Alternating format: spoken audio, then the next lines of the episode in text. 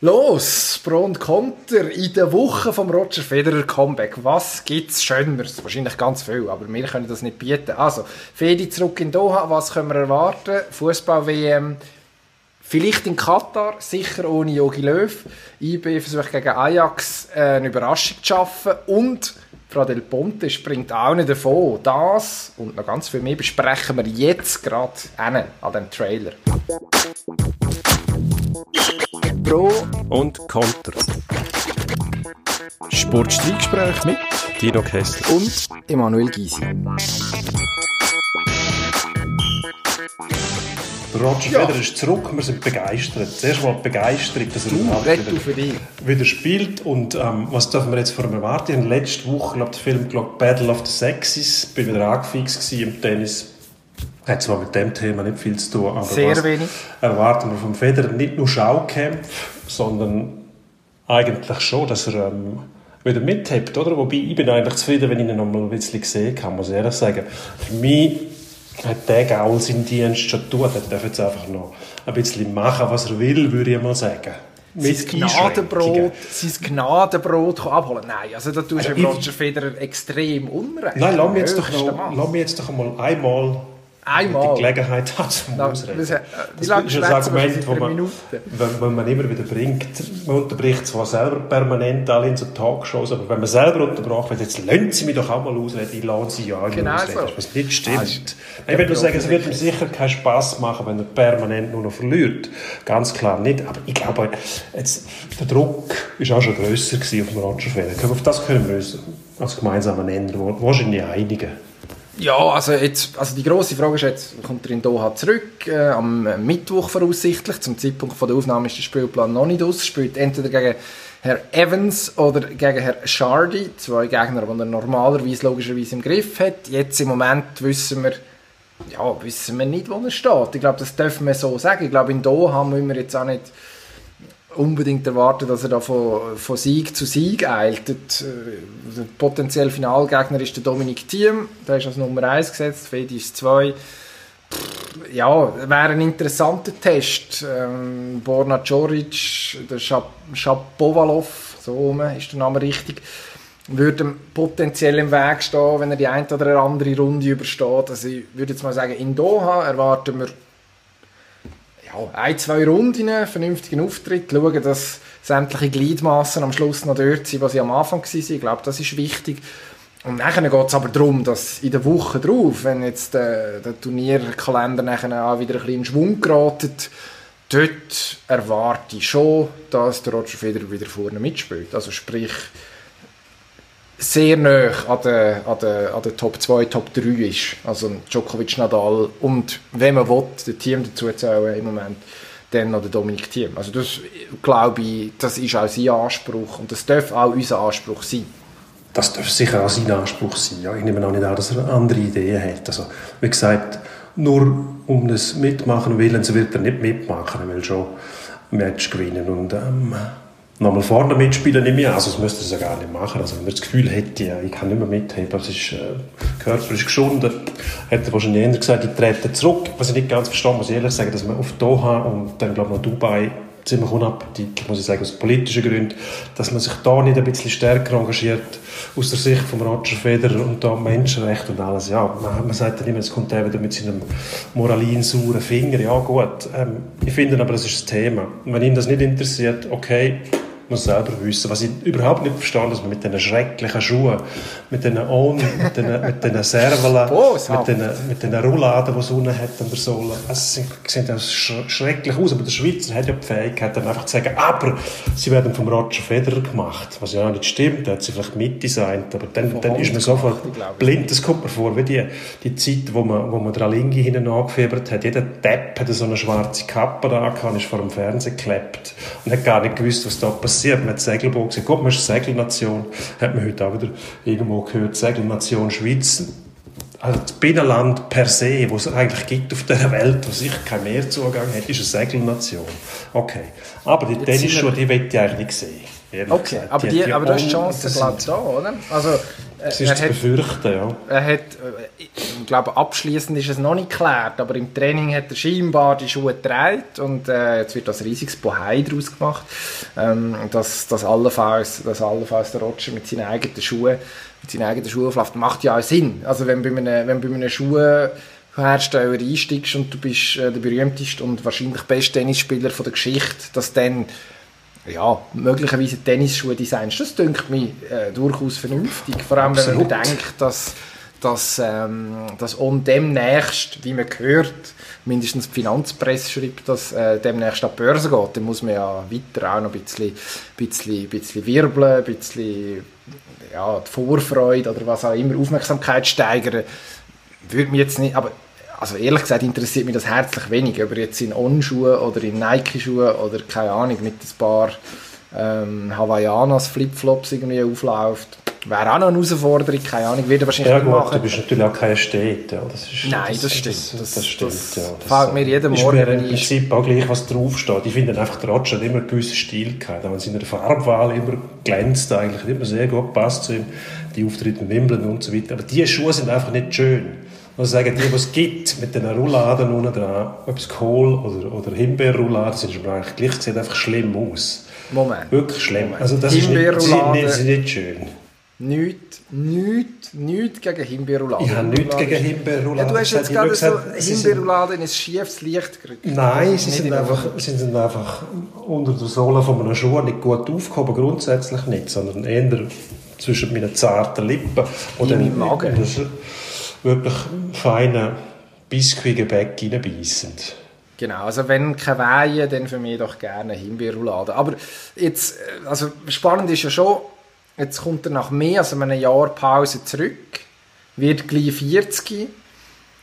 Wenn man sich, also wer jetzt behauptet, er weiß, was, was kommt, ja, der lügt offensichtlich. Ist relativ schwierig zu sagen. Ich kann mir vorstellen, dass so ein Jahr Pause mit komplettem Wiederaufbau etwas vom Besten ist, wo, wo in einem, in einem Profisportler in einer, nach so einer langen Karriere überhaupt passieren kann. Also von dem her finde ich, dürfen wir tatsächlich dann eben auch relativ viel erwarten, dass man sagt, look, er wird kaum, aber das mittlerweile sieht man schon in Djokovic, wo, wo man hört, der Marian Weida, sie vertraut hat das vor kurzem verlauten, dass man, dass man äh, Turnier bewusster aussuche, dass man mehr Wert in, in Zukunft auf, auf, äh, auf, Erholung, auf Erholung legt, dass das bei einem Federer noch, wahrscheinlich jetzt noch einmal in zusätzlicher äh, Seriosität gemacht wird, das macht ja, das liegt auf der Hand und das ist auch zulässig. Ich glaube aber, dass die Turniere, die er spielt, dass dort sowohl der Anspruch als auch die Erwartung darf sein, dass, dass, es, dass es ernsthafte, ernsthafte Versuche sind, tatsächlich dann auch zu gewinnen und eben nicht einfach nur ein bisschen mitzulaufen. Doha kann ja. man jetzt sagen darüber, was man will, menschenrechtstechnisch. Ich glaube, eines von den Turnieren, wo er mit die beste Bilanz hat. Also irgendwie 26 Siege und 3 Niederlagen habe ich, habe ich noch immer gelesen schon ewig lang nicht mehr verloren. Vollkommen irrelevant. Also, das kann man sich ja auch aussuchen. Also ich, das ist sehr, aber das, sein, wo man, man natürlich schon fair sein mit den anderen Spielern. Also das kann sich auch nicht jeder leisten, sich Turnier auszusuchen. Die, die das noch Sprung sind, die müssen einfach mitmachen und so viele Punkte sammeln wie möglich. Aber wenn ich Topspieler wäre jetzt, auch wieder Djokovic, würde ich mir das auch aussuchen und sagen, hey, vor allem schauen wir, Longevity von der Karriere, also wie kann ich das nachhaltig gestalten, dass ich möglichst lang gesund bleibe, dann muss ich nicht in jedem Turnier mitmachen, ganz klar. Also, Tipp, wie, wie weit kommt er? Noch schnell zum Schluss. Ähm, Final. Oh, oh, nicht schlecht. Ich glaube, irgendwie so, es gibt so ein Aus gegen Joric im Viertelfinale. Das kann ich mir vorstellen. Was aber total okay wäre, es wird erst nachher gehen zum Wurst. Ja, das passt. Nächstes Thema. Ja. Wir bleiben gerade in der Region. Fußball-WM in Katar. Zuerst norwegische Fans und Fußballclubs, jetzt auch Profans in Deutschland äußern sich zu der WM in Katar. Man will keine Weltmeisterschaft auf einem Friedhof, hat es geheißen. Am Pro-Fans sagen, will der DFB noch einen letzten Rest von Glaubwürdigkeit behalten, muss er seine Teilnahme an diesem Turnier absagen, und zwar jetzt, sagen die Fans. Ähm, ich frage mich da schon, ähm, lässt man sich von dem beeindrucken oder wüsste man das einfach als äh, quasi moralinsaure ähm, ähm, Gedanken weg von Leuten, die eigentlich gar nicht wissen, um was es geht, nämlich nur um das Geld? Äh, entscheidender, entscheidender Nachsatz gewesen. Also ich gehe davon aus, dass man das selbstverständlich wegwischt.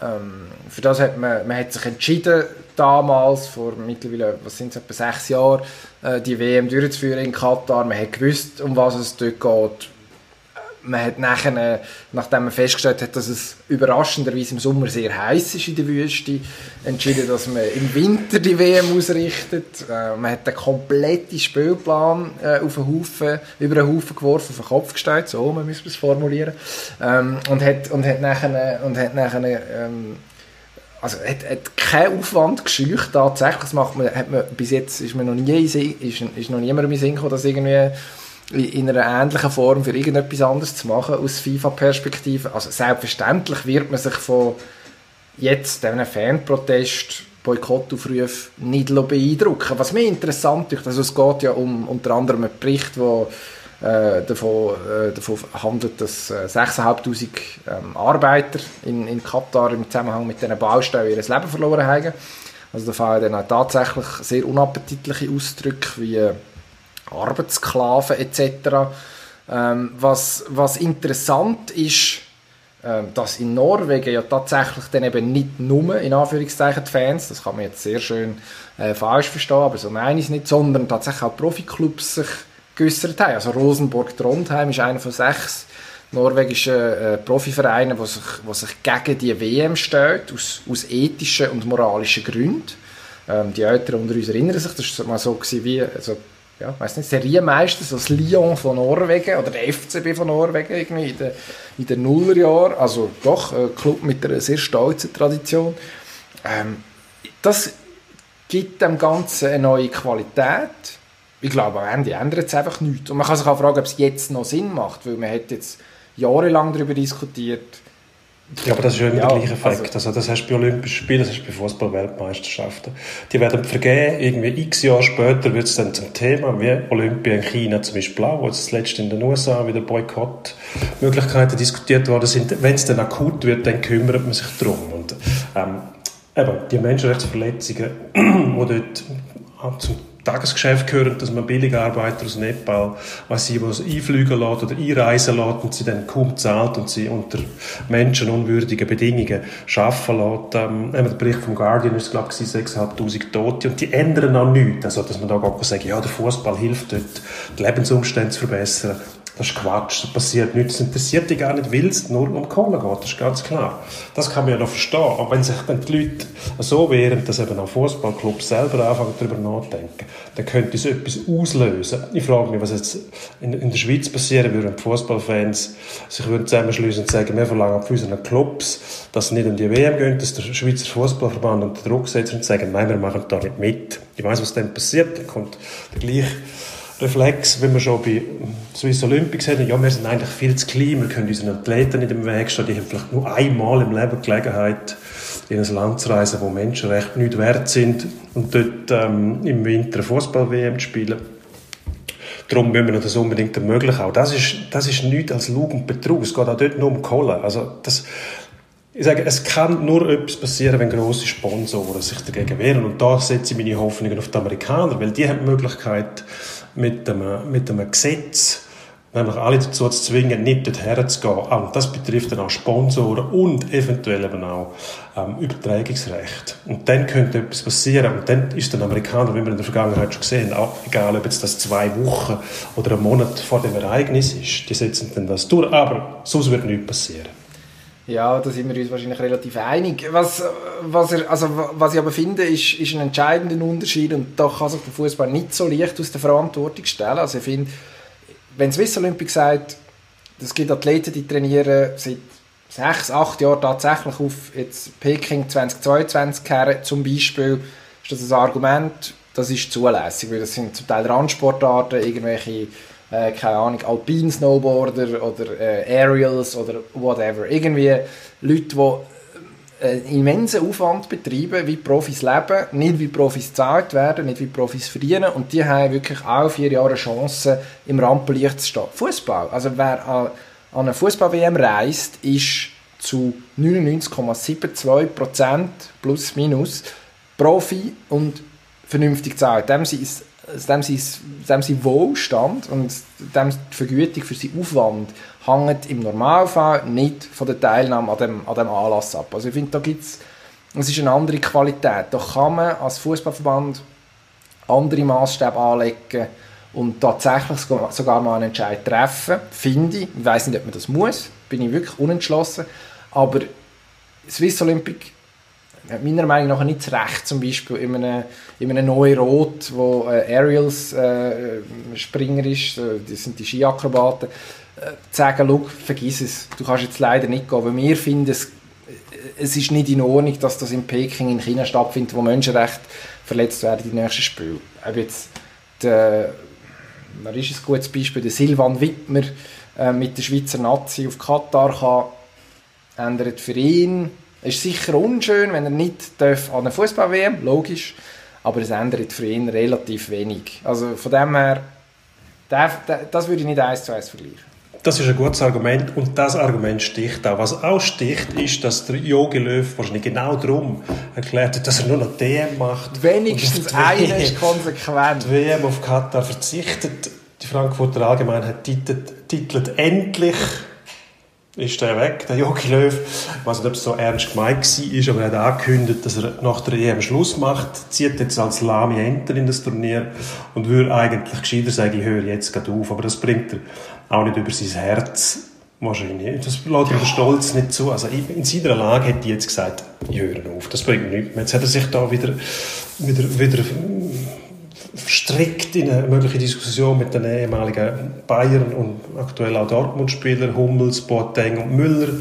Äh, Rückkehr ausgeschlossen. Er hat jetzt gemerkt, und Toni Kroos hat ihm so gesagt, sein Versuch, das Ganze umzukrempeln, ist grandios gescheitert. Der Plan ist total in die Hose. Man darf nicht vergessen, das letzte Spiel 0-6 in Spanien das haftet immer noch nach. Man redet nicht mehr so, so davon. Aber der Verband, der ist auch so angeschossen mit dem Trainer. Also ich hätte gesagt, Schlussstrich, sie neu anfangen. Der Yogi macht es jetzt quasi auch wieder auf Raten, weil er nicht sehr entschlusskräftig ist. Also ich weiß nicht, ob das gut rauskommt. Ich habe eher das Gefühl, der DFB rasselt dort in eine, in eine ganz schräge Vorstellung rein, weil das hat hundertprozentig Auswirkungen auf die Psyche der Spieler. Die kriegen das ja alles mit, wenn es eine Führungsschwäche gibt dann wirkt sich das immer oder praktisch immer auf die Leistung von einer Mannschaft aus. Ja gut, also das ist jetzt äh, also man kann lame, Duck, lame Ducks kann man, kann man immer herbeikonstruieren. Das ist grundsätzlich, grundsätzlich zulässig. Warum nicht? Aber also das man im Yogi Löw, im Yogi Löw nach, nach 17 Definition Jahren... Definition vom Begriff lame Duck. Ja gut, also der Yogi Löw ist bis irgendwann, was ist es, Mitte Juli äh, Nationaltrainer von der Deutschen und wer, wer will Erfolg haben mit der Fußballnationalmannschaft muss sich dort in irgendeiner Form unterwerfen, oder? Also wenn es keine Alternative gibt und du willst, und du willst Erfolg haben, dann musst du wahrscheinlich am gleichen Strang ziehen wie der Trainer und wie der Rest von der Mannschaft. Ich würde jetzt auch sagen, dass der Jogi Löw in den letzten, was sind es, 17 Jahren, habe ich heute gelesen, ich habe es nicht nachgerechnet, aber es muss sein, ja, 17 Jahre, seit 2004, dann hat er als Assistenz von Klinsmann angefangen, bewiesen hat, dass er weiß, von was er redet, dass er als er auf der Höhe von der Zeit ist, dass er, er hat maßgeblich halt mitgeholfen, tatsächlich den DFB in das 21. Jahrhundert zu führen und dort als eine von der, von der treibenden Kräfte zu etablieren. Er hat es tatsächlich verdient, dass er jetzt irgendwie den Job nach seinen Regeln und nach, nach seinen Bedingungen mindestens kann zu Ende bringen Es ist ja so ein, ein Kompromiss, oder? dass er sagt, schaut, Katar Lani, das ist wahrscheinlich das ist dann wahrscheinlich wirklich zu viel des Guten. Aber jetzt noch einmal in Sonnenuntergang, das letzte Mal. Ähm, dazu passt eben, dass man die alte Band noch einmal ausgrabt. Wahrscheinlich der Müller, äh, Zeichen stehen ja offenbar ein bisschen drauf, dass Thomas Müller dann plötzlich wieder in dem DFB-Kader auftaucht. Zeigt auch, dass er lernfähig ist. Also das ist eine Qualität, das ist gut, wenn man merkt, man hat sich irgendwie verritten, man muss einen Schritt zurück machen. Das ist nichts Negatives. Finde ich, find ich total okay. Ähm, das, ja, ich weiß nicht, wer soll denn stattdessen kommen? Also irgendwie Christian Nein, das ist, ist Zeit, aber ich glaube nicht, dass die Deutschen den wählen. Nein, du musst auch immer einen fixen Nationaltrainer haben. Du kannst ja sagen, wir nehmen den Hansi Flick mit nach der WM, äh, nach der Meisterschaft. Ja, das weiß man nicht. Nordamerikaner machen das häufig. Und es funktioniert wunderbar. Schnell Interim, ad hoc einen Interimstrainer aufstellen. Oder aber das nicht Zeug im Fußball. Nein, nicht im Fußball. Aber es muss ja auch nicht immer alles so, so kompliziert sein. Ich finde einfach den Eindruck, den er hinterlässt. Natürlich hat er wahnsinnige Leistung vollbracht mit dem Weltmeistertitel in Brasilien. Aber nachher der Umbruch, das ist, da ist er auch nicht der Typ dafür. Ich glaube, die Entscheidungen fallen ihm viel zu schwer, sich von jemandem zu trennen. Hast du auch gesehen, wenn er da überfallsmässig in die Säbener Straße eingezogen ist und nachher gesagt hat, Müller, Boateng, äh, Hummels will ich nicht mehr, zack, wieder gegangen. Nachher der Abteilung Attacke, Muli Hoeneß Munition geliefert hat, ohne Ende, um den Konflikt wieder aufzubringen. Also das ist schon nicht geschickt gewesen. Also als Krisenmanager taugt er nicht, da sind wir uns, glaube ich, einig. Jetzt, aber das Recht, natürlich hat er das Recht, um zu machen, was er will. Er hat ja einen Vertrag. Natürlich hat er grossartige Leistungen vollbracht mit dem DFB, aber nach der WM in Russland hat er aber bewiesen, dass er eben kein Krisenmanager ist und nicht fähig ist, einen Umbruch einzuleiten, weil der ist total in Hose. Was auch total in die Hose ist, bisherige Saison auf dem SC Bern. Jetzt kommt langsam ein bisschen Schwung auf, aber jetzt haben wir, wie du so schön geschrieben Los Vojos del Verdad para el Clube Patin para Hielo del Berna. Weiß nicht, ob man das verstanden hat, mein Spanisch nicht sehr gut, muss ich sagen. Aber die Wochen der Wahrheit für den SC Bern, bald mal fünf Spiele in sieben Tagen, also der Spielplan ist streng, das wissen wir, das ist Corona-bedingt. Ähm, wie weit Ufer schafft der SCB noch, das werden wir sehen. Ich glaube fast, dass er Pre-Playoffs schafft der SCB problemlos. Ähm, verwünschen die Lakers oder andere. Ja, also ich glaube, das, äh, da sind wir, ja, da können wir schlecht äh, Krawall vom Zaun brechen, äh, wenn man schon mal schaut, wie viele Spiele noch zu spielen sind. Also SCB hat da bei beiden deutlich, deutlich weniger Matches, die bleiben, um die verbleibenden Punkte aufzuholen.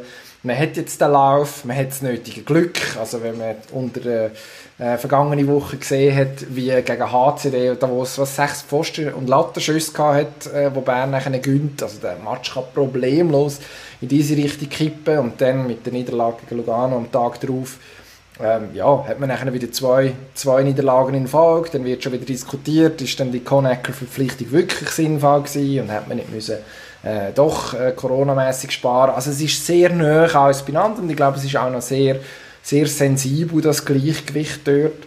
Ähm, spannend wird jetzt schon sein, was, was äh, wie der SCB sich nachher gegen, gegen namhafte, namhafte Gegner schlägt. Eben, wenn jetzt wirklich Schlag auf Schlag Woche für, oder Woche für Woche eben sogar mehr, also auch zwei Tage oder im höheren Rhythmus äh, da etwas auf einem einprasselt. Letzte Woche haben wir gesagt, es ist ein Vorteil, dass sie so eine Art Playoff-Rhythmus können überkommen vor allen anderen.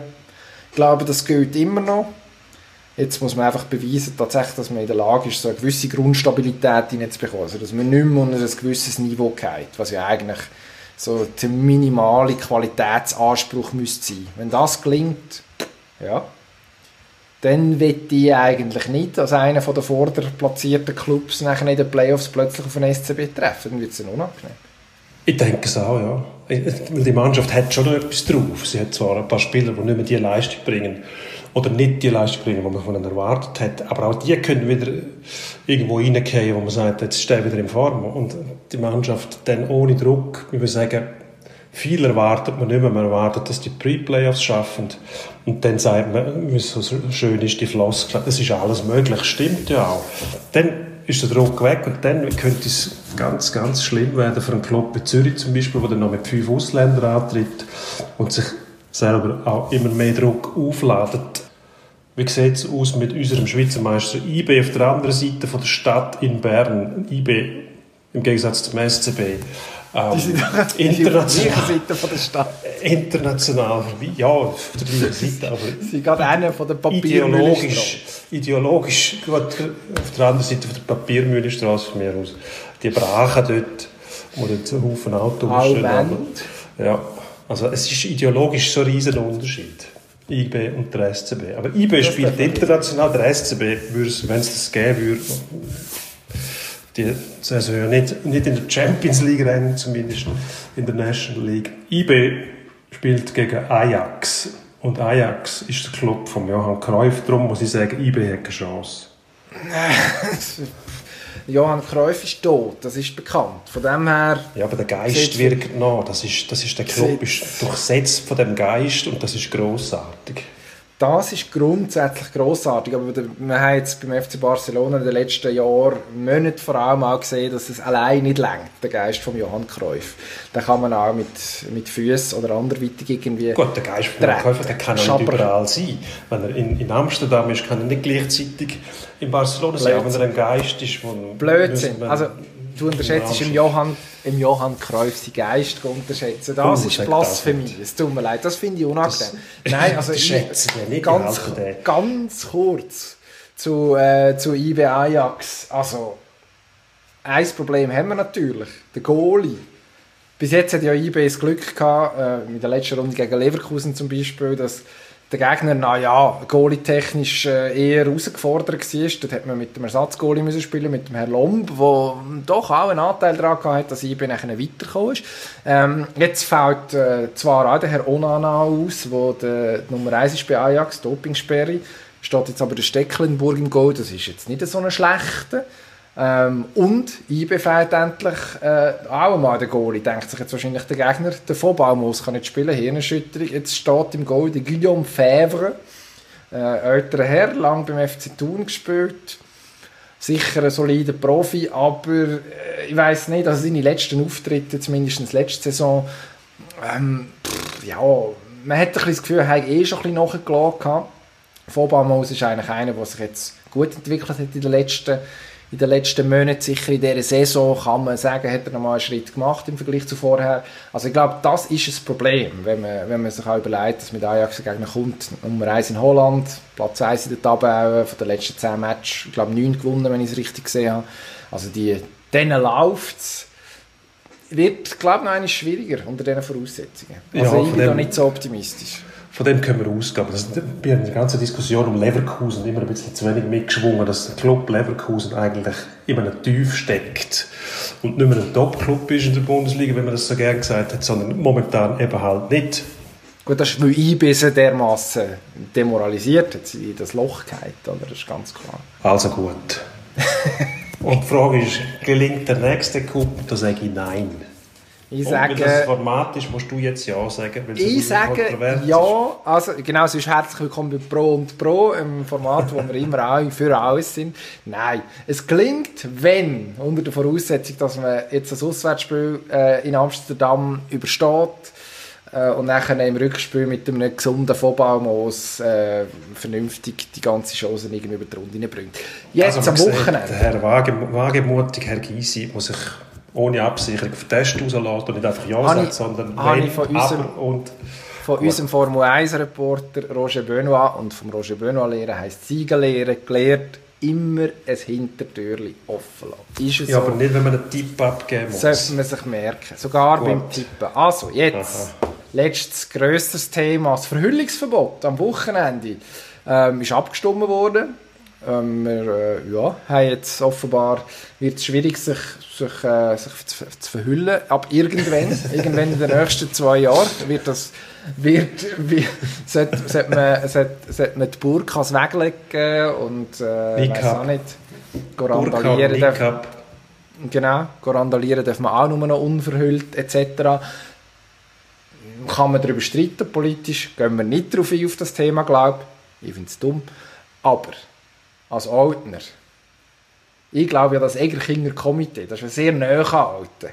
Ja. Die haben eigentlich, das ist alles nur ein U-Boot. Die, die, die Burka, die wissen, dass 17 Muslimas in der Schweiz, dass die sich nicht mehr verhüllen das, das, das, das ändert nichts an irgendetwas. Ich glaube, der Walter Wottmann ist auch einer von denen aus der Region Alten, die darunter leiden, dass der EHC Alten die furchtbare Powermaus als Maskottchen hat, der bei den Heimspielen im kleinen Holz rumhampelt und sich irgendwie zum Aff macht und seit 1994 dafür sorgt, dass der EHC Alten nicht mehr aufsteigt und versucht jetzt auf diesem Weg, ich gebe zu, das ist eine radikale Lösung, das in die Verfassung hineinzuschreiben, aber versucht jetzt so der EHC Alten wieder auf die Erfolgsspur zu spielen. Das bin ich sehr dankbar und ich hoffe, das nützt tatsächlich etwas.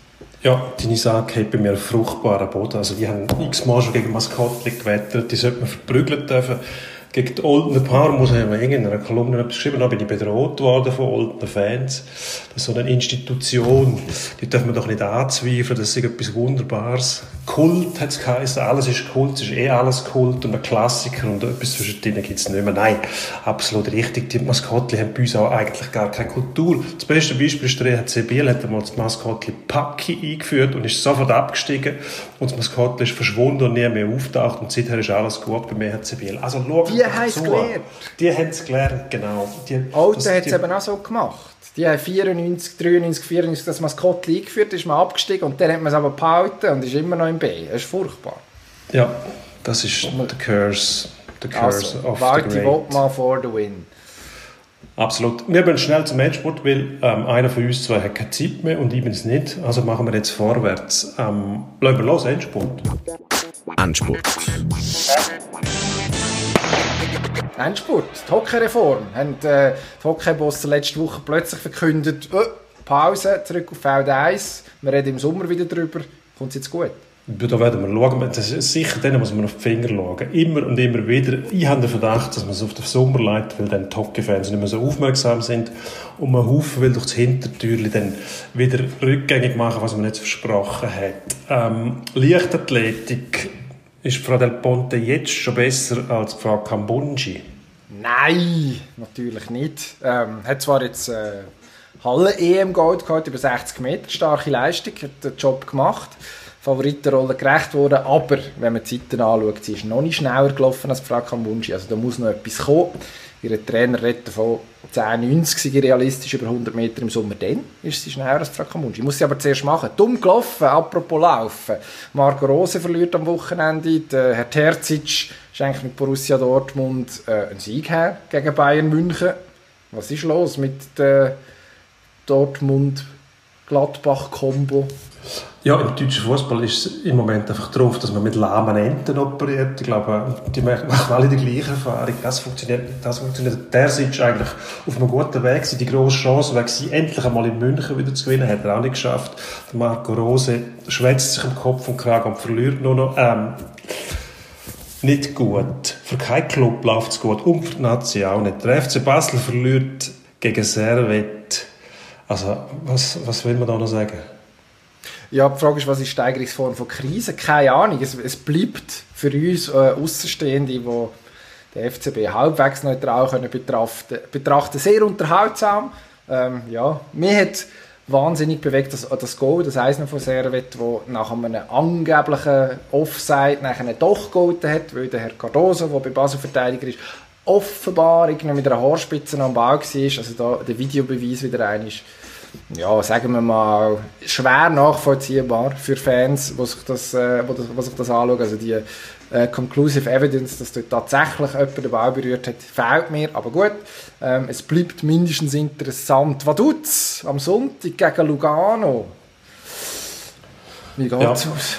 Jetzt kommt die Trendwende. Ab jetzt, also nicht ab jetzt, sondern am Sonntag, fängt Vaduz an daheim gewinnen und nicht mehr, ist nicht mehr auswärts gut, sondern ab jetzt daheim und überrascht wieder alle, verwünscht, verwünscht alle vom falschen Fuß. Niemand rechnet mit dem, auch du nicht, vor allem du nicht, als Vaduz-Hasser. Jetzt gewinnen sie Hey. gegen Lugano 3-0, statt wie immer üblich daheim 0-3 zu verlieren.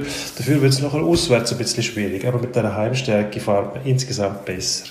Hm, Ich weiß nicht. Ich glaube, der FC Lugano, also erstens habe ich fast richtig getippt. Letzte Woche habe ich gesagt, Gesamtscore von 1 zu 5 für Vaduz in diesen zwei Matches. Es war 1 zu 4. Gewesen. Ich gebe zu, dass ich nicht unbedingt mit einem 1-1 gegen IB gerechnet habe. Ähm, jetzt gegen Lugano, also die Luganesi werden heiß nach dem krummen Ding, das der Herr Baumann da kassiert hat gegen FCZ. Ja, also man hat äh, dort einiges gut zu machen. Man ist jetzt nicht unbedingt die schlechte Mannschaft gegen Zürich. Man hat unten durch müssen. Ich glaube, das wird jetzt an Vaduz ausgelassen. Ähm, es gibt ein deutliches 1-0 für Lugano. Ein deutliches Eis noch für Lugano. Deutliches 1-0. Schauen wir, wir bleiben auf jeden Fall dran. Das so viel können wir versprechen. Investigativer Journalismus in dem Gefäß nicht unbedingt, teilweise, aber bei Verdutz bleiben wir dran. Dem gehen wir die Spur. Absolut. Bis Absolut. zum bitteren Ende. Also kann man es sagen. Wir danken fürs Zuhören. Bis gleich. Sehr gerne. Adieu. Adieu.